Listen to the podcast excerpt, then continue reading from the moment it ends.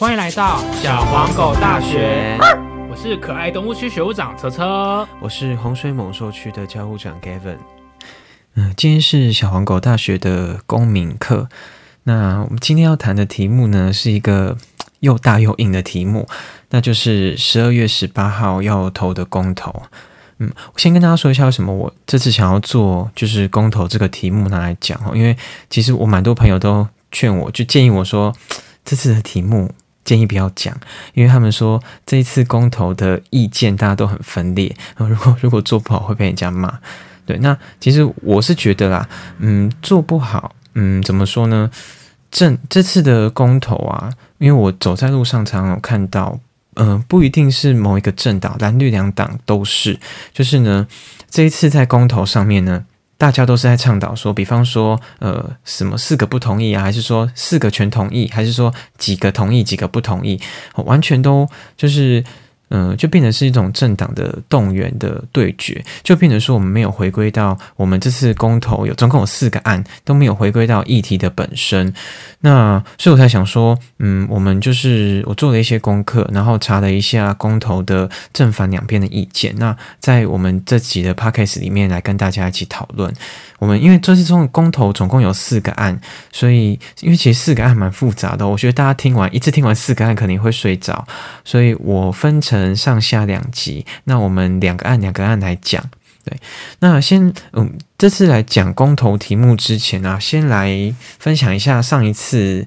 公投。上一次二零一八公投是我第一次投票，也是第一次，不只是公投，包含像投选举票也是第一次投票。那上一次是我第一次投票，总共因为我有做过功课啦，不过因为它总共有十个案哈，然后。当天的投票，我不晓得大家有没有印象，就是诶，四年前的投，三四年前的那一次的投票，就是发生了非常多的乱象。我举一个例子好了，呃，包含说像是公投的题目非常的重复，我我念我念给大家听听看哦，现在大家可能都没有印象，我念给大家听听看，这个是关于就是呃同性婚姻的法的这个案。你们等听听看，说你一听听完，当下知不知道你你的立场到底应该要投什么？好，好，第一案是你是否第十案呐？你是否同意民法婚姻应规定限定在一男一女的结合？然后你是否同意？在国民教育阶段内，国中及国小教育部及各级学校不应对学生实施性别平等教育法施行细则所定之同志教育。然后，您是否同意以民法婚姻规定以外之其他形式来保障同性别两人经营永久共同生活的权益？然后，你是否同意以民法婚姻章保障同性别两人建立婚姻关系？我这个。这四个案都是针对同性婚姻有关的，有讲教育，有说诶该限制在民法里面，还是不该限制在民法里面。好，这嗯，就是这四个案，如果像像我的话，我是支持同性婚姻的。我如果第一时间我看到这个公投书的话，我在投票投开票所我要投的话，我都要犹豫一下说。这个字这么文绉绉，我到底我如果是支持，我该怎么投，我才不会投错？哦，所以呃，就是因为这样子，包含十个案，又要投呃议员、县长、县市长，或有还有里长，哦，这么多要一起选，所以导致说，呃，二零一八那一次的投票，就是投票开到凌晨。凌晨几点了？凌晨非常开到很晚就对了啦，边开边投票，而且还就是边开票，还有一边一边在投票，这真的是非常的夸张。然后还有说开票开到半夜都还没有开完，都还不知道谁当选的乱象哈。那除了这样子之外呢，其实还有一个是像我们那一次去投票的时候，在现场有发现，就是有因为我们那一次是有公投案，也有投候选人嘛。那照选举罢免法里面的规定。呃，投开票投票日的当天是候选人不能再做宣传，就是说告诉你说你要投几号，这个是不行的。当天晚上过十二点之后都不能有这样子的状况发生，但是公投可以，所以就变成说很多倡议团体，比方说好是呃支持互加盟保守派的，他们就会在附近发传单，说哎，请你公投案要怎么投怎么投怎么投。但是如果他在当下，他如果跟你说哎那个。呃，某某案某某某某几号几号的议员候选人，他是支持或是反对的，那影响你的决定，这个你怎么会知道？所以，如果他是去跟一些老人家讲，那这个是非常有可能会影响到整个呃投票造成的公正性会有影响，还有包含说，嗯，对，就那一次扣，然后十个案真的是太夸张，而且很多的案都是重复的。好，那其实还有接下来讲到，就是说为什么嗯。最近啊，包含从二零一八年开始，为什么这么多的公投案都突然出来？在之前的时候，都我们比较少遇到。那以前大家有好戏称说，以前我们的公投法叫做“鸟笼公投”，因为呢，它的呃连锁门槛很高，然后呢，它的。呃，投票率跟有效同意票，你都要，就是它的门槛都要过半，就是要非常高的投票率，所以才会导致说，我们在二零一八年这的公投之前，从来没有任任何一案的公投案是有照案通过的，对，所以后来立法院有修法，就变成说，你只要在呃收集一千八百多份的提案书，然后六个月内再收集一点五 percent，就是二十八万份的。同意书、联署书的话，那这个案就会成立，就会就会公这个中选会就会举行那个公民那个公投。对，那那如果说投票的话呢，是只要有效票四百六十九万，那二十五趴，那同意票大于不同意票就照案通过。这是目前呃我们的规定。那目前呢，呃台湾也没有开放说不在籍投票。啊，不在籍投票就是说，比方说我户籍，假如说我在新北市，但是我现在在高雄工作，那如果我要投这个公投票的话，我一定我要回到我的户籍地才能投票。我们目前还没有开放不在籍投票，这个目前才刚通过行政院的呃院会的草案，所以还要经过立法院的审议啊，等等等的，最快要到二零二三年才会上路。那我们也没有开放说通讯投票，像美国他们就是用通讯投票，有通讯投票就是邮寄的方式投票，网络投票我们也没有开放。哦，不管怎么样，都一定要回到我们自己的户籍地才能去投票。哦，那其实我这一次我在做这个公投题目的时候，我第一时间想到拿来比较的案例就是瑞士。哦，因为瑞士它是一个公投大国，它大概平均每一个月都会有一次的投。投票公投的投票，那大概嗯每一个每一次大概是四案左右了。那可以通可以用邮寄的方式投票。那甚至呢，在呃瑞士的话，那边有九个州是可以上网投票的。嗯，对。那但是当然这个要回过来讲台湾啊，因为我们的国情跟瑞士不太一样，因为我们的对面就有一个就是对着我们虎视眈眈的敌国，所以呢，我们在。呃，通呃，比方说网络投票的话，我们要考虑到很多，像是说可能会有骇客攻击等等的问题，会影响到我们选举投票的公正性。那通信投票的话，目前也还没有。其实这个通信投票这件事情哦，嗯，像上次在美国，上次选总统就是拜登、川普竞选的那一次啊，就是有蛮多的。就是川普的支持者就说：“诶，因为拜登的支持者很多都是用通信邮寄投票的方式投票，那所以那个票都是后来才来。那变成说，川普的支持者比较多都是保守派，他们比较多都是到现场投票，所以变成说，一开始票开出来的时候都会开先开现场的票，现场的票川普的比较多。等到后来呢，现场票开完再开邮寄的，就是通信投票的时候呢，诶。几乎都是拜登的票，拜登的票被慢慢的上来了。那其实当时候派那个川普的阵营的支持者就有说，他们会怀疑这个选举的公正性。所以其实通信投票这件事情，其实也关系到我们对于国家这个选举制度的信任性。其实以台湾目前来说，我觉得目前通信投票可能还有一。一段要努力的差距，因为其实我觉得我们现在台湾的社会对于不同的呃意见，大家都是蛮分歧的，对。但是我觉得这个不在即投票，我觉得中选会这应该赶快，包含说我们的立法院啊，应该要赶快把这个不在即投票通过，因为不然你为了一个投票，假说好这次要投公投，大家觉得说，诶，我不是投不是投呃立委啊，投县县市长啊这种选举，我就是说。大家都会觉得说，因为你还要请假，有有些人不一定是休六日的嘛，你还要请假，还要搭车回去再回来，这来回的这个时间成本考量进去的话，很多人可能在外地工作的人，他就不会去投票，那会影响到整个投票率。那影响到投票率的话呢，就是也会影响到这个公投的一个代表性。哦，好，那我们这一次，嗯，还有刚才刚还有讲到瑞士还没有讲完，就是他们除了说每个月投一次票之外呢，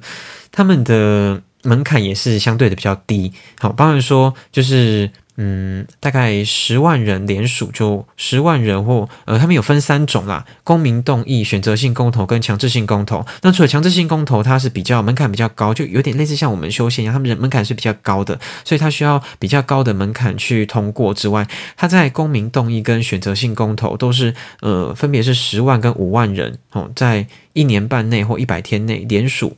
的话呢，就会照案就会列列案出来。那列案出来呢，他们是没有像台湾一样有一个票数二十五 percent 的票数门槛，他们只要是同意票大于不同意票，那就通过。对，跟台湾的状况不太像。但我刚刚有讲到。因为台湾的国情比较特殊，还有我们的民主的发展，并没有像瑞士他们这么成熟。因为像他们是从一八四八年，他们就已经开始有这个公投制度了，所以我们台湾的制度没有这么成熟。这个当然是要一步一步慢慢的来下修门槛，让这个连就是让这个呃公投能够有更多的案件在社会上讨论。对，那其实嗯。公投啦，其实最重要的目的，除了投票出来的，呃，同意还是不同意，这个当然是很重要的。另外一个更重要的，应该是整整个社会的沟通，哦，引发讨论的一个过程。比方说，像我们二零一八年在呃投那个多元成家，就是同性婚姻的法案的时候，当时候就因为这个公投案件，我们非常大家都在。大整个社会都在进行非常密切的社会沟通，包含说电视辩论啊，还有大家自己表示自己的立场啊，还有沟通。其实有这样子沟能够出来这样子沟通，其实都是有助于整个民主的发展的进程。还有包含说，我们就是说，我们对于这这么多议题，我们觉得说它是我们生活的一部分，就不是只是说。嗯，我们是全部都是交由我们的大议事，就是比方说国会立法委员来决定我们的事情，我们自己也要去参与我们整个就是国家的一些政策跟一些方向。但是呢，我们在台湾常看到的，我们的公投都会演变成是政党对决。然后呢，就是对立，或者是说，比方说，像现在是我们这次的公投案啊，蛮多案都是由在野党提的，那它会变成是一种仇恨，它就变成是，它不是说真的是针对这个议题，它的它针对它的立场，它联署出来讨论，就变成它是一种仇恨动员，就是说，反正不管怎么样，因为我我因为是因为他们现在是在野党，所以他就要把现在的执政党拉一拉他一马，所以呢，就是。就就算跟他以前的立场是不一样的，但是他就是为了仇恨动员，他就是反正就是联署让每一案都通过，然后呢让每一案都讨论这样子。那立场就是说，执政党的立场啊不一定啊，执政党跟在野党的是他们的立场都是其实都是反反复复的。对，那就是这个最重要的公投，真的就是要回到，就是说这是算是一堂，这是一个国家的一个大型公民课。我们针对这么多的议题，我们要。就是去沟通，然后呢，在这中间呢找出分歧的地方，而且我们自己也要，因为这是这公投这样子的事情，我们要对于哦这些议题，我们要自己要去更了解。在你盖下票的那一那那一刻之前呢，你不是说哦，因为嗯某某党跟我说我要投几个同意，几个不同意，好，我就照着他们就就就投，那这样子就失去了整个公投的意义了。对，所以我们才会做这一集，就是来讲说，呃，公投的一个制度。对，那我们这次公投总共有四个案，哈，大概先讲一下，呃，总共是包含像是第十七到二十案哦，总共是重启核四，还有反莱猪公投榜大选跟三阶千里。那我这次的会分成，我们这一集上集会主要是讲反莱猪跟公投榜大选，那另外重启核四跟三阶千里。它这个议题比较复杂，又比较专业一点，而且它又是它比较是跟整个国家的能源政策是有相关的。那这个我我们到下一集再讨论。我们今天就是来讨论反来猪跟公投榜大选两个议题。我们刚刚既然讲到公投，就是有先介绍一下公投，还有像瑞士的一些制度。那我们就先来讨论第十九案好了。第十九案就是说，简称叫公投榜大选啊。那我念一下它的完整的名称，就是第十九案：你是否同意公民投票案公告成立后半年内，若该期间内遇有全国性选举时，在符合公民投票法规定之情形下，公民投票应与该选举日同时同日举行。好，那。为什么我会哦？因为原本的公民投票法是说，呃，公民投票日是定在八月的第四个星期六，这个规定的一个时间哦。那从一民国一百一十年起，每两年要举行一次。所以，我们这一次的选，这次十二月十八号的这个公投选举啊，其实是原本在八月二十八号应该要举行的，但是因为当时候疫情的关系，所以我们延到十二月十八。对，不然应该是在每两年的，就是。八月的第四个星期六要举行的，那呃，这一次这个案的意思是说，呃，要不要以后就是说，在那个时间点，如果说有要选举的时候，因为每两年会选举一次嘛，那就等于说选举的时候呢，就是一边选一边投公投，一边选就是候选人，就一边投，比方说地方选举或是中央选举一一起选这样子。那呃，这一次的话，主要政党的话。嗯，提案的话是由国民党的立委江启臣，前国民党主席他提的。那支持这个公投榜大选的，总共有三个党，哈，呃，国民党、时代力量跟绿党。绿绿党就是也是支持公投绑大选，那反对说就是说公投跟大选要绑在一起的呢，就是在执政党民进党跟民众党两个党是反对的。那我我先讲，我先简我先大概简单介绍一下，就是正反两边的意见。那我再来分享一下我自己的看法哈。呃，支持的支持公投绑大选的，他们的论述是说，第一个就是说提高投票率哦，因为。呃，现在其实公投法有规定说要二十五 percent，他那个案子才会过嘛，所以他们就是说希望可以提高投票率，那增加就是直接民主。我们这是这样投票叫做直接民主。如果是说你是你投给立法委员，立法委员在立法院里面做决议的话，这是有点代议代议式代代理的民主。那他的意思说，我们如果公投榜大选的话呢，因为大家大选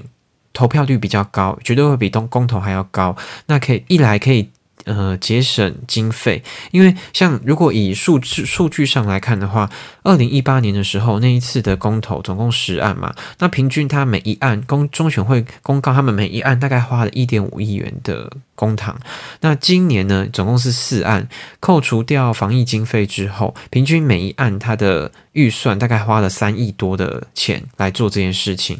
那公投榜大选就是说他们的论述优点就。刚刚说节省经费嘛，还有冲高投票率，那增加直接民主的正当性跟代表性，还有说就是说让政治人物呢，就是针对这些议题呢，可以多元讨论，那不要不能闪躲啊，直接回应民众关注的议题。好，这个是支持公投榜大选他们的论述的立场。那反对的立场是说呢？嗯，包含说像是呃公投，像二零一八年的时候呢，公投总共有十个案件，那呢这十个案件呢，呃就是成成案到投票的时间太短啊，筹票筹办的时间也太短了，所以呢，呃还有包含说公投跟选举脱钩哦，呃就是说有让。社会大众可以针对公投的每一个议题去有效的社会沟通跟理性的讨论，避免说造成就是政党跟候选人呢他们的竞争交互的影响。那还有说固定公投日呢，固定还有定定期，像就是说八月的每个。礼拜每每第四个星期六举行的话，就是固定一个时间呢，让大家都知道，让大家之后都习惯说哦，八月的第四个星期六就是说要投公投，哦，那也利于主管机关的规划跟办理。然后他有写说。选举涉及候选人切身利害，比较容易有诈位贿选的可能。公投与选举合一会造成选民的混淆。然后还有说，公投跟选举脱钩是民主先进国家普遍的才行啊。对，那其实他们的意思主要就是说呢，如果说嗯公投的话，它如果说说跟大选合在一起的话，会变成说。就变成是政党的对决，没有办法针对每一个议题去好好的去讨论，那会让整个议题会失焦这样子。那如果说是嗯，对，这样这样，他大概正反两个意见是这样子啊。那我先说，我觉得我我觉得我们在看这件事情的时候，不能只看说，就是说。花了多少钱这件事情？因为你你看，像这次的话，他们一个案大概要花三亿多的成本嘛，那上次大概是要花一点五亿，对。那这个花多少钱这件事情，我觉得我们不能只看账面上的数字，还要包含说是，就是说，呃，这是民主的一些成本修复的成本哈，可能说。呃，比方说，因为其实如果说是公投榜大选的话，是等于说我们每一个人，我们都要针对人跟事情要同步去选择。那其实呢，选举我们是选人，但是公投呢，我们是要选投政策跟方向。那如果变成说我们，我自己的立场是我我是反对是公投要绑大选的啦。对，因为如果说是公投绑大选的话。我们在讨论的议题上面都会模糊，那就是就变成说是政，就像我刚刚前面有讲的，就变成说是政党在呃动员，然后看谁动员出来的票多，然后呢就照案通过或不通过。那这个是这个就没有办法针对我们的每一个议题去好好的去讨论。那包含说，呃，有可能会造成说。政客他短线的操作，好，我举个例好了啦，比方说像上次呃，二零一八年是投地方的地方性选举跟公投的投票嘛，那当时候就是是多元成家法案，就是同性婚姻的法案在投票的时候，那有很多的议员哦，他出来就是说他反对多元成家，他要支持互加盟，那当然这是他的意见哦，这他都可以表达是没有关系的，但是呢。呃，一个人跟一个人要结婚不结婚，好，当然这个是有牵涉到宪法层面的问题，因为这个宪法就有规定说我们有结合的权利嘛。但是呢，还有一个就是说，因为这个修法，就是说同性婚姻的这个修法要怎么修，当时候是说要入民法还是要立专法，好，这个等等的，这个这个修法的职权都在于中央的立法委员。哦，二零一八年在选举的时候，地方的议员、市议员、里长、县长。市长是没有任何没有职权可以决定这件事情的，但是他们也在那边倡议说：“哦，我支持互加盟，我反对多元成家。”那有什么意？有什么意？有什么用？对不对？有什么用？你你支持或不支持，你也没有办法。你你的职权就是你只能你只能在地方上做地方上的决定，这个也不能说呃说用地方自治法来决定这件事情啊。对啊，所以这个其实就会变成说，整个讨论的空间就会失焦。那他们大家出来这样喊，然后呢，包括那些有一些议员，他就会他就会举一些可能说很不切实际的一些论述，比方说，他就说多元成家，就说只要那个多元成家法案过的话，动物跟人也可以结婚哦。这个这个你这个我们到现在这个法已经施行一年诶，那么久一两年了吧。没有看到这样子的事情发生啊，也没有任何一个人的家庭里面就变成说，同时间一个男生他有一个先生，还有一个妻子，没有这种事情啊，就不会有这种事情发生嘛。所以这个这些这些到现在都知道是不存在的。对，那其实，嗯，我自己是觉得，就是说，当然，如果说我们的选，就是说公投跟大选绑在一起的话，哦，包含就是说会变成说是政党的。意识形态的操作哦，没有办法针对每一个议题去好好的讨论讨论哦，因为像这些议题啊，其实，嗯，你不能说是政党的，不能把它列入政政党的对决。假设说像核四好了，我假设说我是支持好，因为这次核四是由国民党的比较亲国民党的提出的嘛，那国民党论述也是支持核四，那我就住在我就住在。核电厂旁边，我就反对核四重启啊！但是我是支持国民党的，但是但是这个就是你不能把政党跟呃政党跟这种比较公就是这种政策方向的这种两个东西绑在一起，我我觉得这个是就是完全是无助于我们对于每一个议题理性的讨论。对，那还有我自己是觉得哈，我们。还有一个很大的问题，在这次的那个公投法里面，他这个公投榜大选这个案子里面，他也没有特别，就是他讲的也是没有讲的。他说公告后半年内要投票。其实我觉得我们的整个讨论的时间太短了。哦，像德像那个瑞士的话，他们是一年半，有一年半的时间在讨论这个议题，或者是像他们有分两种嘛，另外一种是一百天跟一年半，对，但不呃都不像我们的。就是我们台湾对于这种我们的议题，就是说，哎，你联署，然后三个月、六个月，然后你就我们就要就要就要来投就要来投票了，那会变成说这些议题都没有在我们整个社会上做充分的讨论，就大家就去投票。还有包含一个非常大的盲点，就是说我们呃上一上上一次啊，总共有十个案，那其中有四个案都是针对同性婚姻的法案，这四个案里面。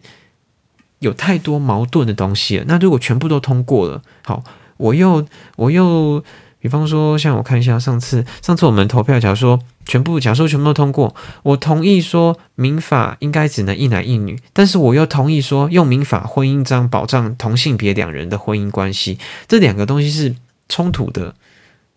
对，是冲突，或者说好，假如说我同意以民法规定以外的其他形式保障同性别两人经营永久共同生活的权益，但是我又假设说这个案通过了，那但是我又同意说用民法婚姻章来保障同性别两人建立婚姻关系，这两个案如果同时间都通过了，那不是很矛盾吗？一个同意在民法里面，一个不，一个一个说同意不要在民法里面，那两个同时通过的话，那是怎样？是看谁的票数比较多吗？那也不是这样子嘛。那所以还有我们这次的，就我们的公投，就是像像瑞士他们的公投，他们会，呃，他们的公投在通过之后，他们会有一个单位专门在把各个的意见。各方的意见收集起来变成一体哦，在这个在台湾是没有这样子的一个委员会在处理这件事情的。那比如说我们这次公投出来的名字，大家都会 听着就会不飒飒这样子。对，所以我觉得其实，嗯，公投榜大选这个是我我我反对。我反对公投要绑大选，但是我觉得，与其我们要讨论说公投要不要绑大选，不如应该要思考一下，我们在整个公投的制度上面有很多的地方我们需要去修正，比方说门槛要下修，然后呢，讨论时间要拉长，然后还有说，呃，不能有一每一次的每一次的公投里面哦，只能几个案，你如果一次像上次二零一八那次。一次有十个案出来，你觉得你有办法一个一个案好好的去了解它里面在讲的是什么东西吗？跟它的利弊吗？没有办法，所以我们应该要限制说，每一次公投只能投几个案，然后我们的。讨论的时间呢，也可能从半年应该拉长到至少要一年、一年半的时间，才不会说让政客就是说炒短线，那让整个社会有更好的沟通。因为整个公投的目的不是说投赢投输，当然刚我说是一回事，但重点是要让整个社会对于每一个议题，就是说公投的成案的议题，我们要充分的讨论。对，好，这是我自己是对于这个公投榜大选这一个案的想法。好，我们接下来再讲到我们这一集要讨论的来猪这个议题。那我先念一下主文哈，主文是说，你是否同意政府应全面禁止进口含有瘦肉精，它叫做莱克多巴胺等乙型受体素猪脂之肉品、内脏及其相关产制品。我先大概简单先讲一下这个莱克多巴胺这个，它而且它公投的主文是写只有写猪肉，因为呃牛肉其实我们早就已经有进口了，在二零一二年的时候呢，呃牛肉就已经有经过那个立法院的三读通过有进口。本来一开一开始的时候，那那当时候二零一二年的时候是，我先说一个很矛盾的地方啦。二零一二年的时候，当时候是国民党执政，那这个是国民党推的，就是说要让那个当时。都叫做美猪美猪一体，因为就是说，其实有含有瘦肉精的，大概就是美国的牛肉会有美美不不是美牛，那时候是美牛，美牛有含美国的牛肉会含有莱克多巴胺这个瘦肉，它叫做简说叫瘦肉精啦。对，那当时候是那个国民党的执政，马英九执政的时候力推通过的，本来民进党反对，但因为后来国际标准有说哦，可以容许。就是有莱莱克多巴胺这样子的呃药剂残留在肉体里面，所以后来那个民进党当时候的在野党才妥协通过了这个案子。对，那但是现在呢，出来提说要反对莱克多巴胺猪肉的这个是国民党的立委林维洲。对，那其实这个就有一点矛盾，怎么说呢？因为当时候国民党在二零一二年执政的时候呢，他。同他他同意让美牛进口，现在他却国民党却说他要反对美猪。那为什么猪肉跟牛肉要有双重标准呢？这个就这个就蛮蛮蛮蛮蛮奇妙的啦。对，那我先来说一下那个就是支持这个禁止来猪的政。提案方就是正正面意见的，他是怎么说的哈？他的论述是说，从毒物学的角度来看呢，莱克多巴胺缺乏人体长期摄取量的健康报告哦，不是说缺乏，就只是缺乏这个健康报告，不是说有呃什么毒物报告，我是说缺乏说一个人如果他长时间他有。呃，吃吃食用到有含有莱克多巴胺的这个肉品的话呢，对长对人体的健康报告，长期目前是说目前是没有。那还有就是依照国人的饮食习惯呢，摄取猪肉量远高于其他的肉品。我说，所以说国际标准未必适用于国人。那还有一个是政府的边境抽验率低，然后呢，如果全面标示的话，要耗费大量的人力成本。还有说。政府黑箱决策且规避立院监督，导致中央地方不同调，将耗损国力。还有说，国民的健康绝不能成为利益交易的筹码。哈，好，那这个是支持说要禁止来猪的这个意见。那反对的意见的话呢，是说。呃，全球已经有一百零一个国家含有莱克多巴胺的猪肉进口。那基于平等互惠呢，台湾不可以就是自外于国际的标准。我们宣布开放政策之后，跟美国有更多的合作。还有说进口猪肉的资讯公开透明。来猪的流向全程追踪，供社会各界查询。还有说，比照二零一二年牛肉的规定，哦，清楚标示猪肉的原产地。那政府也帮助国内的养猪产业全面升级，鼓励国人优先选择台湾猪。还有依照相关法规、国际标准，科学评估，定定安全的容许量。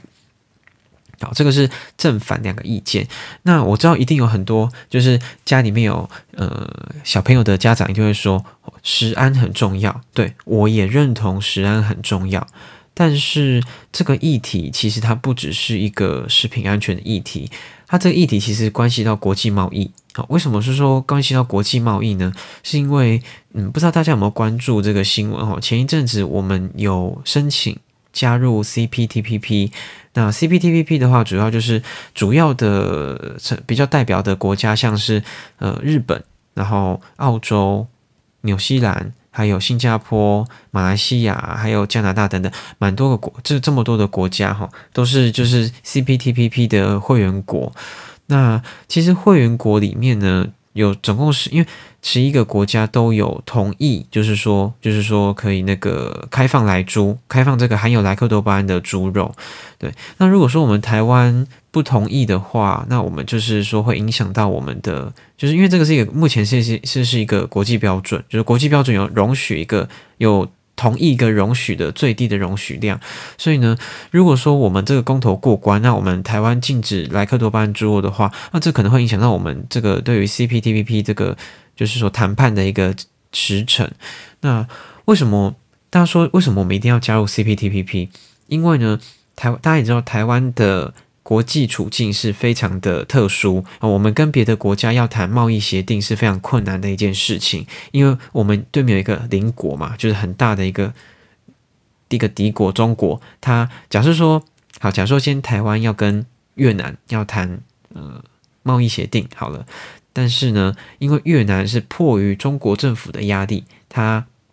不跟台湾签贸易协定，因为签了就等于我承认你这个主权嘛。所以越南政府如果不签的话，但是如果说同样越南政府跟韩国，因为他们有这个有一个国家打压的问题，所以呢，假说越南跟韩国有签这样子的贸易协定，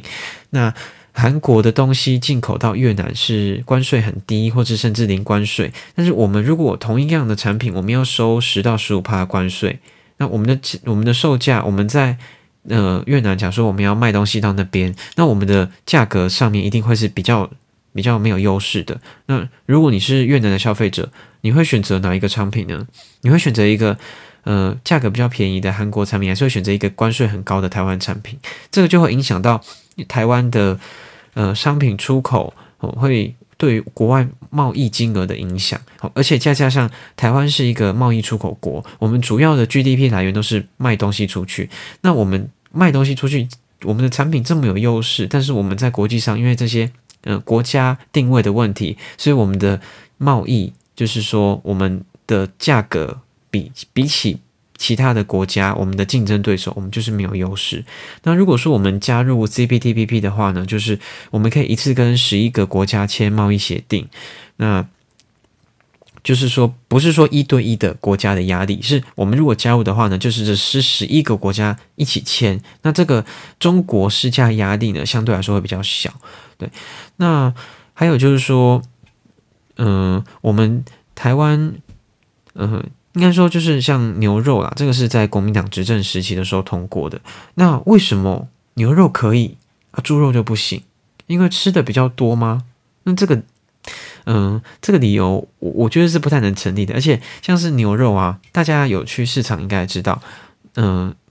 市场或者说像超市啊、贩卖店卖的牛肉，我们几乎都是国外进口的，台湾。几乎没有什么国产牛肉，非常非常少。但是呢，现在台湾的国产猪肉，我们自给率是九十三趴，所以有百分之九十三的，呃，在在台湾的供给量都是我们自己，就是说我们台湾的在整个市场上面去买，大概消耗吃掉，大家吃到牛肉百分之九十三都是台湾国产的啦。对，那所以说其实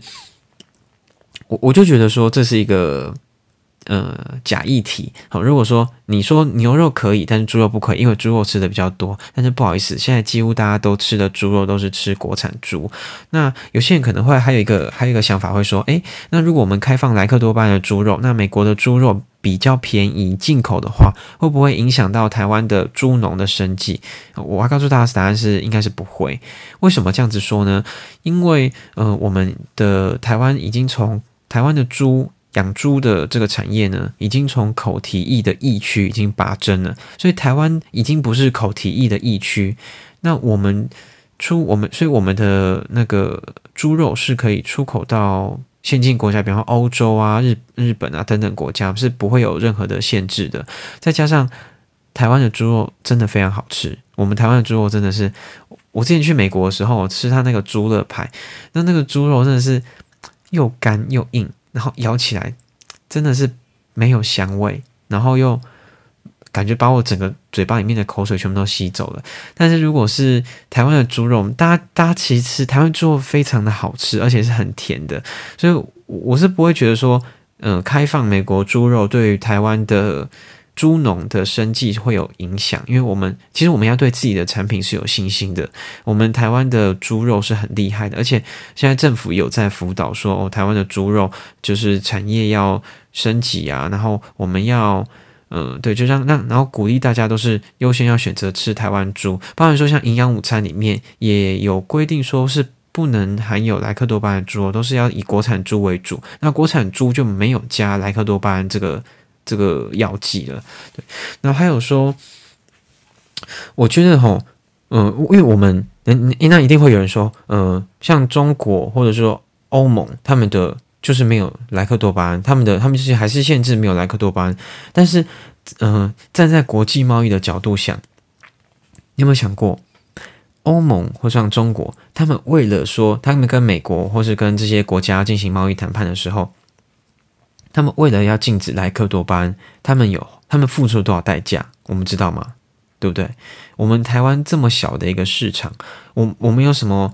有什么本事可以去跟像欧盟还有中国这些国家比？好，说我们就是说我们不要禁止莱克多巴胺做，我们要禁止莱克多巴胺做，因为我们为了食安着想。但是同时我又要想要跟你自由贸易，对不对？这个是又要马儿好，又要马儿不吃草，就是没有这样子。就是说，你两个都想要的哦。这个我们我知道台湾巨婴很多啊，但是这个这个国国际在跟你谈判的时候呢，当然是你要你要付出，你想要得到什么，你一定要有一些付出。那我们我觉得应该是说，我们不是说要把这个呃含有。莱克多巴胺的猪肉，这个当然当然含有莱克多巴胺的猪肉，不是只限于只有美国啊。但是目前是美国施加给台湾的压力比较大。对我们不能说是因为就是说我们觉得食安，我们就把这个。国际上面有一百多个国家都接受的这个标准，我们把它拒于门外。第一个，我们的市场没有那么大，我们也没有那个本钱去跟别的国家说，我们我们不要你的，我们不要你的莱克多巴胺做，但是我想要跟你自由贸易协定，我的东西卖到你的国家，我想要低关税，没没有没没有这么简单的。对，那嗯，我觉得我们应该是说，就是我们应该要像国际政策一样，我们不是把它拒于门外，我们开放它进来，但是呢，我们清楚的标示，哦，清楚的标示说它的产地是哪里，那消费者在选择的时候就知道说，哦，我去市场买猪肉，或者我去超市买猪肉，哦，它是美国猪，嗯，那我不要买，我要选台湾猪，对，这个应该是说，嗯，我们应该是要把。我们不能把它拒于门外，我们要让它能够进来我们的市场，但是我们不要去选择它，而不是说你在第一步就把它挡在门外了。你把它挡在门外的话，那人家跟你谈贸易协定谈判的时候，人家就人家就不要啦，人家觉得说，嗯，为什么？凭什么？凭什么你不要我的，不让我的猪肉进口，但是你又想要跟我谈贸易协定，你又想要我的东西卖到你的国，卖到你又想要。你台湾的东西卖到我国家的时候，我要给你便宜的关税，对不对？没有凭什么？对，所以我觉得我们应该是说，针对这个呃来住的议题哈，我自己是会投反对，对。但是我投反对的话，我觉得说投反对没有错，但是我觉得我们应该要更花更多的力量去追踪，说包含说像是我们的海关边境的查验的量能要提升，我们的。批次检查，我们的抽查的率要提高。然后呢，还有说，我们对于就是标示清楚的这个标示，我们要政府要辅导，包含说，不只说只有是说去超市啊这些东西，包含像是去传统市场，或者是说去小吃店的时候，都要清楚的标示说，哦，它的产品是来自哪一国的猪肉。那卫生局啊，或者是说，呃，像是一些海关的单位，也是要去做检查。对，我觉得我们应该是要，应该是要这样子啊，不然如果说，我觉得国民党这一点，他提这个案就是有点，他自己有点在自己打脸自己，对不对？他说，因为我们台台湾人都吃猪肉的摄取量远高于其他的肉，所以呢，猪肉不能有莱克多巴胺，但是牛肉可以，那为什么？为什么？对不对？而且这个是国际标准通过的事情，如果我们今天我们这个来猪我们反对的话，那后续我们的。国际贸易的谈判，那怎么办？大家不要觉得说这个国际贸易的谈判，觉得说好像说事不关己，不关我的事。这个关系到国家整体的竞争力。如果我们的东西卖不出去，那。我们的外销产业就会有问题。那外销产业有问题的话呢？好，那可能呃外销就没那么赚钱，或者说可能要裁员啊之类的。那对于内销，比方说像大家比较常做的服务业啊，或者是一些比较一般的商业，这通都是会有受影响的。或者是说，呃，我们出，比方说别的东西要进口到我们国家，那我们可能关税也会变比较高。那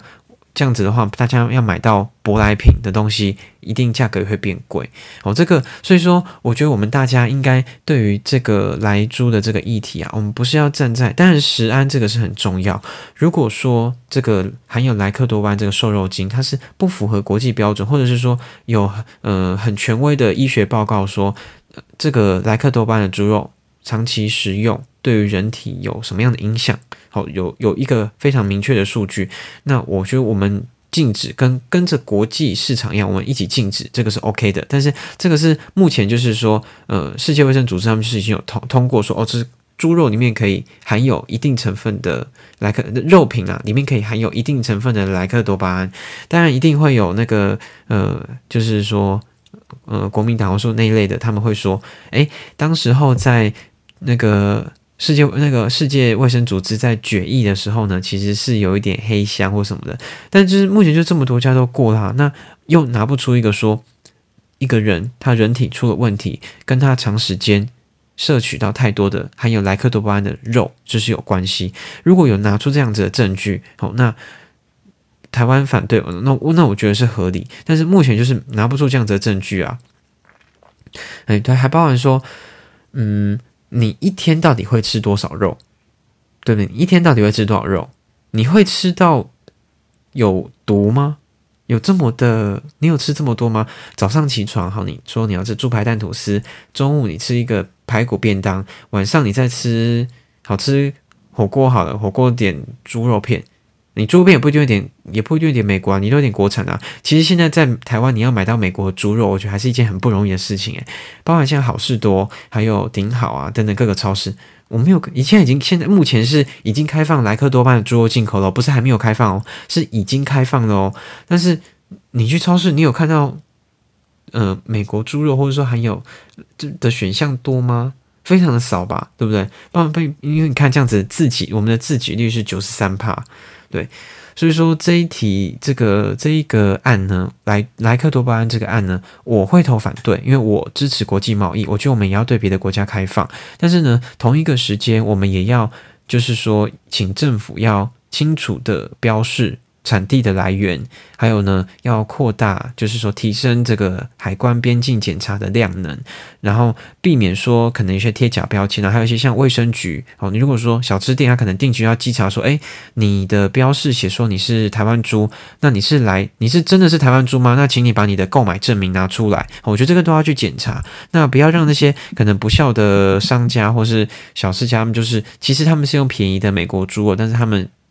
谎称说他们是用呃台湾猪肉，那造成消费者混淆，我觉得应该是要这样子。那我们消费者可以做的就是，我们就是你可以尽量的多选择吃国产的猪肉，其实价钱我觉得没差多少，国产猪肉也不不会很贵啊，又很便宜又很好吃啊。对，我们尽量选择吃国产的猪肉，然后美国猪我们就不要选择。对，那开放。莱克多巴胺猪肉就像现在这样子，我们是跟着国际标准走的，对，那也也是就像有爸爸妈妈的，就是不要让自己的小朋友吃这些东西。我就觉得，对这个公国际贸易这个更重要啦。对我们自己可以选择，但是选择不是把你把把这个选项拒于门外，我们是要让他的产品进来，但是我们不要去选择它。好，这样子好，那。哦今天大概这两案我们就先讨论到这边。哎，会不会有人觉得说，因为我目前这两案我都是跟就是执政党是同一样的立场，对，但是其实我们都是针对于这个，就是我们针对于这个事实的基础在讨论这些这这些案件哈。那，嗯，我我觉得大家不要觉得说，就像就像可能政党他们都会说他们是就是说。呃，动员啊，说，哎，我们只要支持者，你投几个同意，几个不同意，但是我们没有去了解背后的原因，我我觉得这样子是蛮愚蠢的啦。对，那还有像是，呃，我应该还要说，就是像针对像我，我正在做这些功课啊，这这两题，目前目前做这两题嘛，我我觉得这些功课，我我真的深深觉得媒体是很重要的一件事情，因为你看的媒体会决定你看到的世界是长什么样子的，所以说。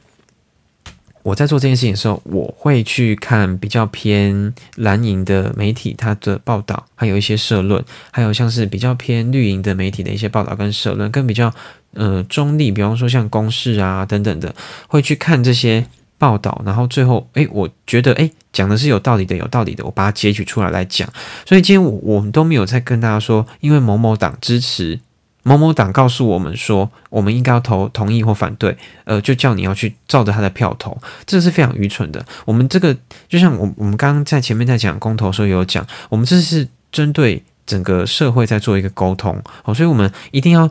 这个当然是很复杂，而且这议题很大很很大项，你可能会觉得说，你可能会觉得说，嗯，好复杂哦，平常上班就很忙了，为什么还要去了解这些这些议题？但是这个就是。你手上的一票会决定整个政策未来的走向，跟我们整个国家好未来要怎么样做选择，所以我们这一票是非常的珍贵的。好，像有一些地方，像中国，他们是没有办法可以像我们这样子有投票的权利，所以我们要珍惜自己现在可以投票的权利，而且我们要真的要自己负责任的，在盖下去那个章的时候，我们要好好的、好好的，就是了解背后的原因。好，那今天这两题的公投，还有我们简单介绍一下，就是公投的一个整个脉络。好，我们先到这边。那大家有什么意见？我觉得不一定，我整理的资料是正确的。那当然，大家如果说有什么比较正确的，就是说比较觉得说，哎，有我有觉得我哪里有讲错，或者说要提出更多的补充的话，都欢迎留言跟我们说。好，那今天先到这边，谢谢大家。